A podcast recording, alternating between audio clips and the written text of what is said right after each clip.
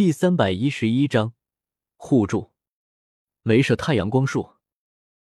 黄猿淡淡落下一句话，旋即大手分化出百万闪光的光束，对着飞在半空的叶天秀大水球不断穿梭而过。他可以不去主动进攻叶天秀的海神领域，这样他就没事了。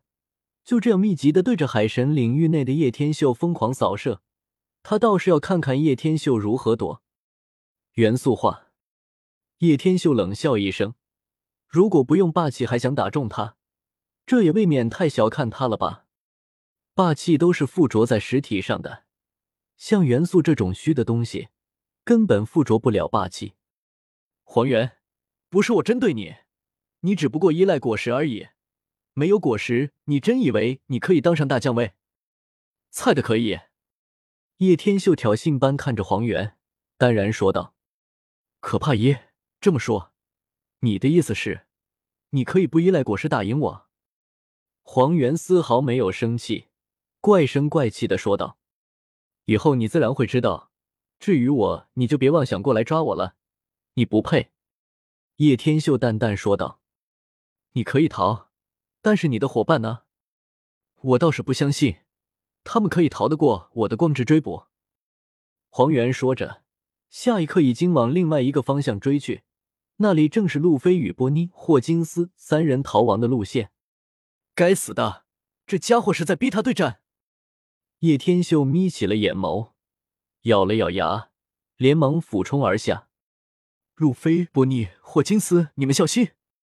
叶天秀俯冲而下之际，海神领域开始消散而开，很明显是魂力不足了。该死的，没有等级制度后，果然支撑不了多久的消耗。毕竟海神领域的消耗可是非常耗魂力的。哟，果然被我猜中了。任何一个能力使用都消耗体力，老夫就不信你可以无限使用的大水球。黄猿眼眸闪烁过一抹亮色，下一刻已经化作流光，一脚带着武装色霸气踢了过去。光速踢，泰坦天蚕手。叶天秀引动了自己的魂环。虽然不足以开启海神领域，但这些魂技还是足以支撑的。一个天蚕举手从天而降，一手拍了下来。不过以黄猿这种可怕的速度，要躲开简直易如反掌。砰！黄猿躲开的一刹那，一脚飞了过来，将叶天秀正中踹飞。就算叶天秀交叉格挡在胸前，因为不会武装色霸气。硬度相差天与地，一下子被踹得飞出了十几米远。船长，波尼奔跑中连忙停了下来，看得心疼万分，想要赶过去帮船长。别过来，赶紧跑！没有我的命令，谁都不许过来。叶天秀咬了咬牙，伸手抹去了嘴角的血迹。该死的，若不是那该死的等级限制。早就宰了黄猿这老狗，若是会霸气，也可以一战了。霍金斯咬了咬牙，拉起波妮就跑。他属于理智的人，他明白，就算留在这里，也是于事无补。船长，如果你被抓了，就算大闹海军总部，我也会义不容辞。霍金斯暗暗的说着：“放开我，我要回去救船长。”波妮哭喊着，他绝对不能眼睁睁看着叶天秀就这么被海军抓走。你们走，我上。路飞做不出放着伙伴死活不管的举动，连忙跑了回去。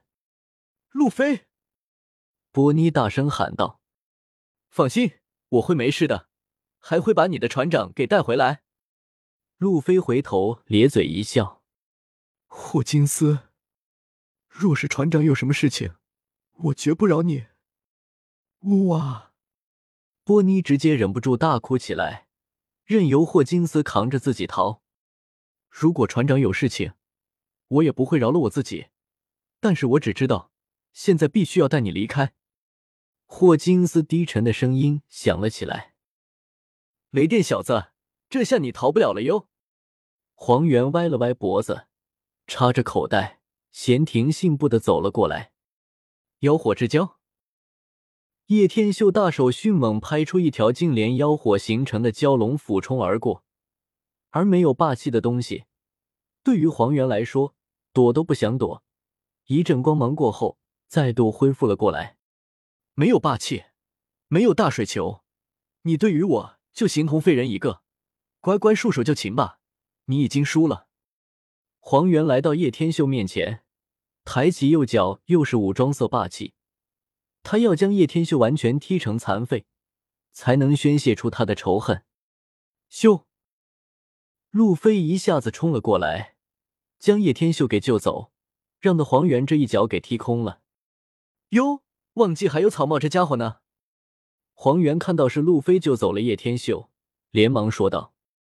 下一刻，再度化作流光冲了过去。路飞吗？更加不可能是他的对手。大手抽出一把用光芒形成的天丛云剑，对着路飞一刀劈下。叮！一阵狂风骤起，无形的狂风似乎束缚住了黄猿一般，将他的姿势定格在了紧握天丛云剑的姿势。咦？黄猿回过神来，才发觉自己全身都在被压缩的空气定格着。奇怪耶，这是怎么回事？黄猿眨了眨眼眸，有些回不过神来。他们可不是你可以动手的。猛奇，地龙出现在黄猿的头顶上，留下这么一句话，下一刻便是将两人都给卷走了。那不是革命家首领龙吗？好可怕耶！这下又完成不了任务了。黄猿眨了眨眼眸，有些不太甘心。小子，有兴趣来革命军吗？龙冲着叶天秀淡淡的说道：“至于路飞，早就被龙特意用霸气震晕了过去。”革命军？叶天秀愣了一下，没想到还能在这里遇到猛奇。弟龙，这是想要收他入革命军吗？你知道的，我现在是一名海贼。叶天秀摇了摇头，其实并没有这个打算。你误会我的意思了，我没有打算收你的意思。现在的你实力很强，但缺少更娴熟的手段，那就是霸气。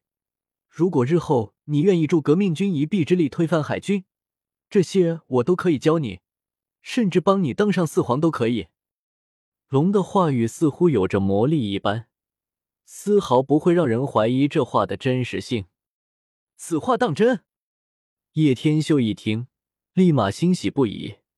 这是稳赚不赔的买卖，何乐而不为？绝无戏言。龙点了点头，那就一言为定。那你现在你打算把我带去哪里？叶天秀问道。因为他发觉龙的能力有点强大，竟然还会飞。去革命军。至于你的伙伴，不用担心，交给熊吧。龙淡淡说道。本章完。